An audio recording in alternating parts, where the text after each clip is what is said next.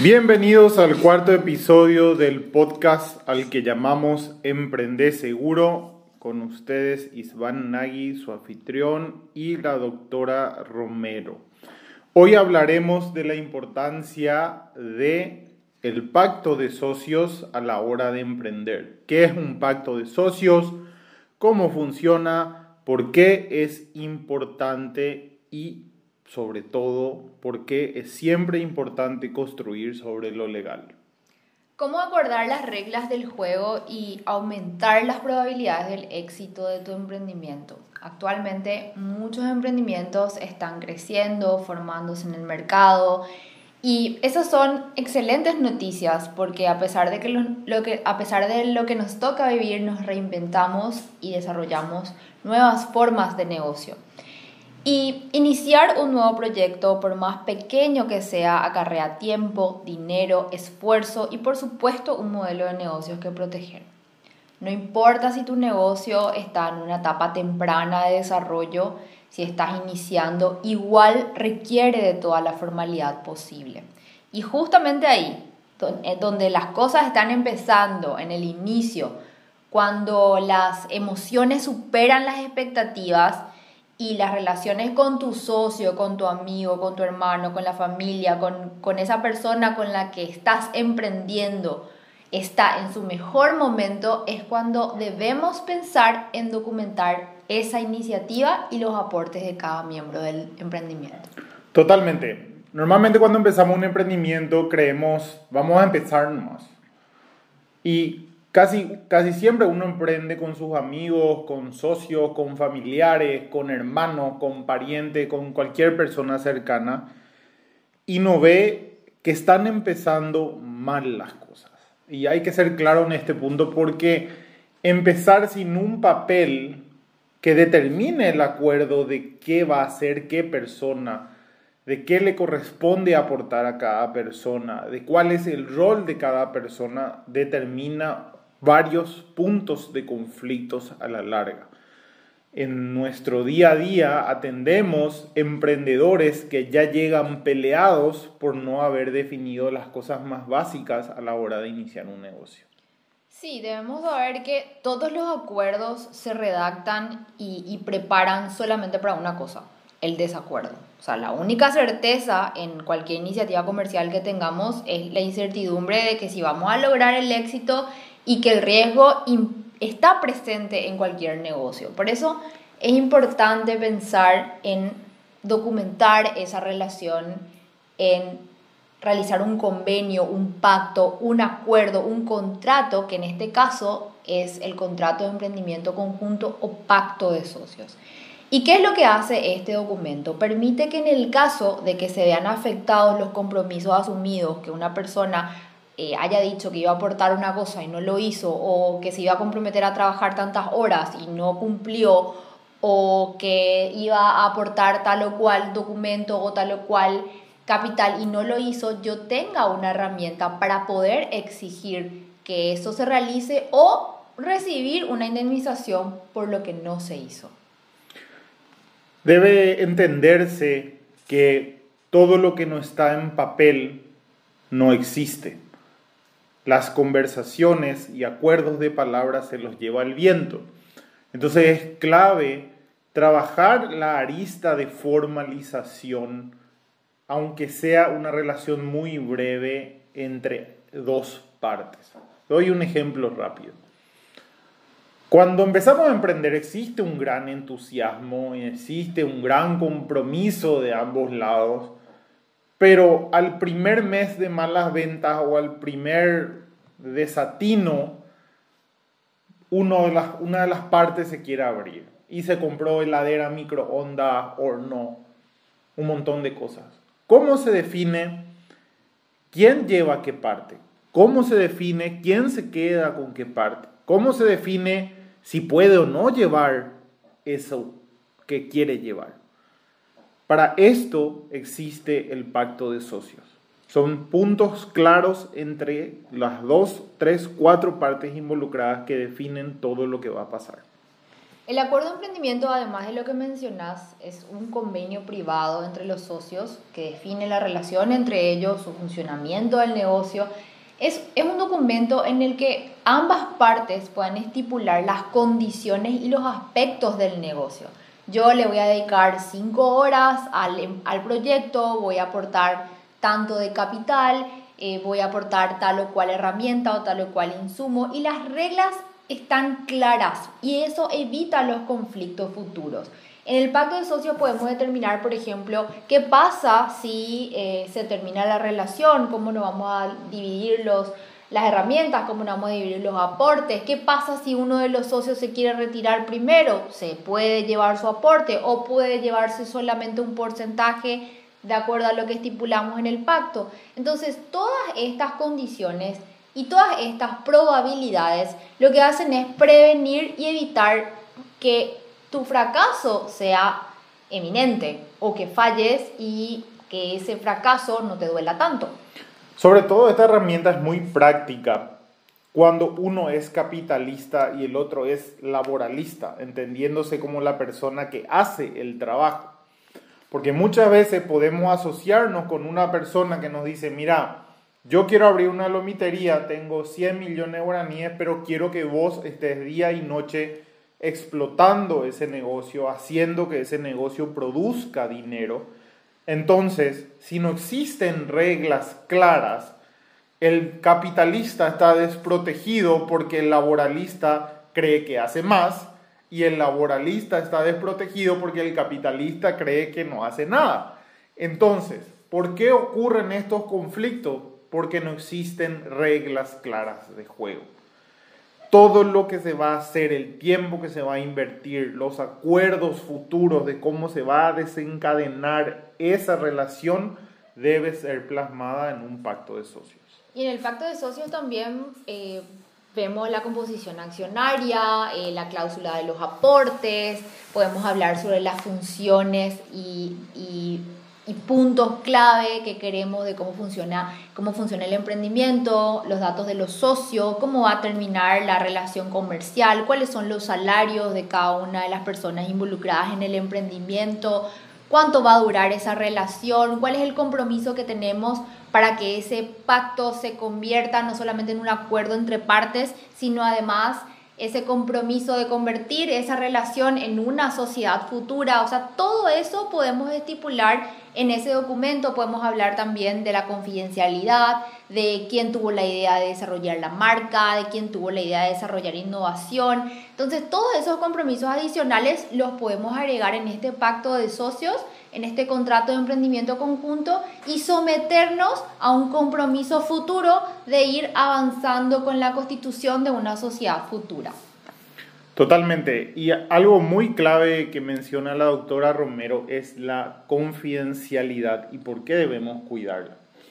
Vamos a decir que ustedes encontraron un emprendimiento que se hace en el Perú que sirve para reciclar las ruedas usadas de vehículos.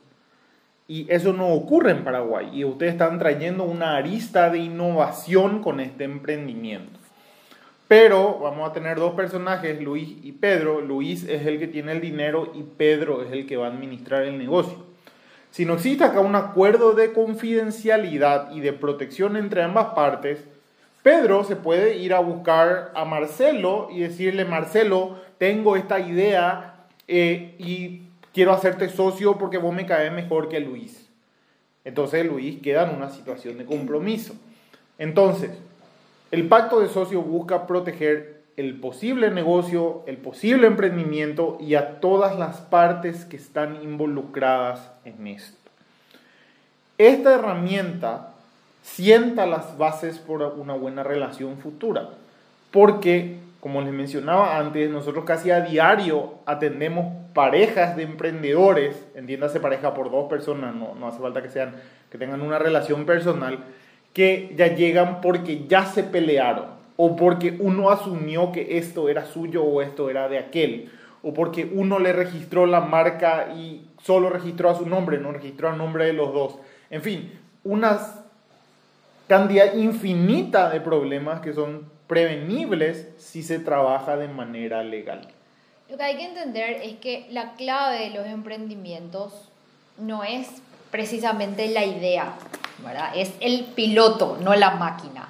Entonces, ¿cómo protegemos nuestro equipo? ¿Cómo lidiamos con los sentimientos de enojo, de rabia, de que yo entendí que era así, pero finalmente no era? Eh, ¿Qué hago cuando yo siento que mi socio no está trabajando lo suficiente como yo quisiera, no le está dedicando todo el tiempo que habíamos acordado? O sea, ¿cómo mantengo a todo el equipo motivado? Todo esto, toda esta apuesta que hacemos con el emprendimiento, lo podemos formalizar y prevenir en un acuerdo de emprendimiento conjunto, porque ahí podemos estipular cuántas horas le tiene que dedicar Pedro y cuántas horas le tiene que dedicar Oscar qué es lo que cada uno tiene que aportar, eh, cuál es el compromiso que se ponen ambos para las siguientes acciones que van a convenir a la sociedad. Vamos a registrar la marca, ¿cuándo lo vamos a hacer? Nos ponemos el compromiso de invertir en el registro de marca, que lo vamos a poner a nombre de los dos en tres meses y nos comprometemos por escrito para hacer ese trámite. Eh, vamos a convertir esta este emprendimiento en una sociedad y cuándo lo vamos a hacer, en un año. ¿Y se van a mantener las acciones y las participaciones? No, cuando hagamos la constitución de la sociedad yo voy a tener mayor participación y vos menor o vamos a mantenerlo igual. Todas estas cuestiones son necesarias de conversar de manera preventiva y de anotar, de registrar y de que ese convenio sea legítimo, porque las palabras se las lleva el viento y todos los acuerdos se preparan para el desacuerdo y tenemos que prepararnos para ese momento porque el desacuerdo va a llegar y es mejor que nos alcance con las reglas claras del juego y no terminamos enfrentándonos a una realidad incierta. Las relaciones personales tienen un toque emocional siempre vinculado. Entonces, cuando montamos un negocio, podemos incurrir en una discusión emocional que diga, yo no te quiero más ver, yo no quiero saber más nada de vos, yo no te aguanto, no quiero que el negocio funcione de esta manera. Y explotamos. Explotamos porque ya otra vez se le quemó las hamburguesas. Explotamos porque ya otra vez se olvidó de comprar los condimentos. Explotamos porque no cambió el foco que cinco veces ya le pediste que cambie. Entonces existen demasiados detonantes que pueden arruinar una relación. ¿Y cuál es la clave? ¿Y qué evita que esa relación se arruine? Que haya un papel firmado por los dos, tres, cuatro socios que define que aunque te enojas y hayas tenido un mal día, al día siguiente tenés que irte a trabajar X cantidad de horas. Al día siguiente tenés que irte al mercado a comprar insumos. Al día siguiente tenés que comprar y cambiar ese foco que te comprometiste a cambiar. Entonces, la documentación de todo lo que se haga, de cualquier negocio que se haga, donde exista más de una persona involucrada debe tener un pacto de socios. Y entienda ese pacto como un acuerdo. No hace falta que nos cortemos los brazos y nos pasemos y sangremos los dos. Es tener un respaldo legal eh, ante las instituciones a las cuales vamos a reclamar el día de mañana si tenemos un desacuerdo. Y este es un punto muy importante porque nos permite tener un gobierno claro de la empresa, nos permite entender cuáles son las responsabilidades y obligaciones de cada uno. Es decir, yo voy a administrar el negocio, voy a encargarme de las finanzas, voy a hacer un análisis del modelo de negocio, voy a encargarme de los recursos humanos y vos te vas a encargar de las ventas, te vas a encargar de la publicidad, te vas a encargar del diseño. O sea, las reglas abarcan absolutamente toda la estructura del negocio y hace que la toma de decisiones y las responsabilidades de cada socio estén de una manera mucho más clara y mucho más accesible y eso va a permitir que la empresa, que el emprendimiento goce de buena salud y por ende pueda progresar y alcanzar el éxito, es decir, que sea rentable. Porque cuando tenemos un norte, cuando tenemos claridad en el desarrollo, en el modelo de negocio y hacia dónde vamos, entonces podemos ir todos hacia la misma dirección y llegar a la meta con más fuerza y de manera más rápida. Creo que tocaste un, un tema perdón, sumamente importante, que es el tema de las finanzas del emprendimiento. Porque cuando triunfa es muy fácil repartir los panes y los peces, ¿no? Pero ¿qué pasa si fracasa? ¿Quién asume los compromisos? ¿Van a ser equitativos? ¿Va a asumir el capitalista? ¿Va a asumir el que desarrolló el negocio? ¿Va a asumir el que gerenció el negocio? Y todos estos puntos terminan en conflicto. Terminan en conflicto por una falta de acuerdo previo. Terminan en conflicto porque las deudas normalmente las asume uno porque es el que tiene RUC y el otro no se involucra. Terminan en conflicto porque el que no toca dinero o el que no administra el dinero no se preocupa por producir dinero.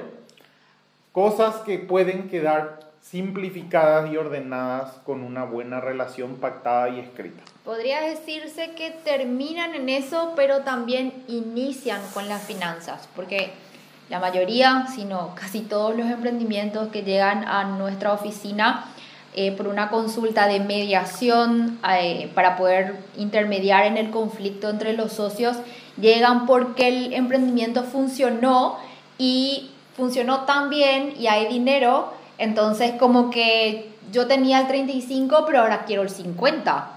O yo quizás tenía que trabajar 5 horas y voy 4, pero igual quiero mi porcentaje. Entonces muchas veces ese tema de las finanzas también genera una problemática entre los socios si no hay claridad. Entonces, cuando el negocio empieza a prosperar y empieza a mover más dinero y empieza a ver como que más ingresos y más facturación y más ganancia, bueno, ahí yo me quiero involucrar y quiero ganar más de lo que quería o de lo que recibía o de lo que había apostado antes. Entonces, para evitar todos estos malos entendidos y para tener las reglas a la vista y tener los propósitos y las intenciones claras en todo momento, es muy importante que por la salud de la amistad, de la familia, de la persona con la que estoy emprendiendo, para que podamos mantener ese vínculo afectivo, tengamos bien claro qué hago yo, qué recibo yo, qué haces vos, cómo vas a recibir una retribución, de qué manera, en qué tiempo, ¿Qué pasa si yo no quiero seguir acompañando este emprendimiento? ¿Voy a recuperar mi aporte? ¿No lo voy a hacer? Eh, ¿Cuál es la indemnización o el daño que tengo que reparar? Todo esto debe ser claro por la salud de la empresa, del emprendimiento y también por mantener ese vínculo afectivo, porque seamos claros, siempre emprendemos con alguien que es cercano a nosotros, porque malinterpretamos muchas veces que la amistad es igual al trabajo y no siempre una pareja de amistad que se lleva bien siendo amigos se lleva bien emprendiendo. Totalmente.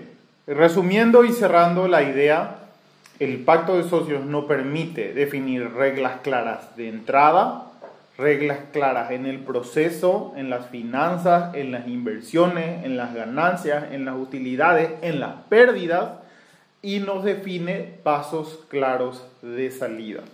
Entonces, creemos vital que si sos emprendedor o ya estás emprendiendo o quieras emprender, tengas fijado los pasos claros en un pacto de socio y es ahí donde nosotros podemos ayudarte. Te dejamos nuestro número de contacto que es el 0972 126 909 0972 126 909 Gracias por acompañarnos en este cuarto episodio del podcast.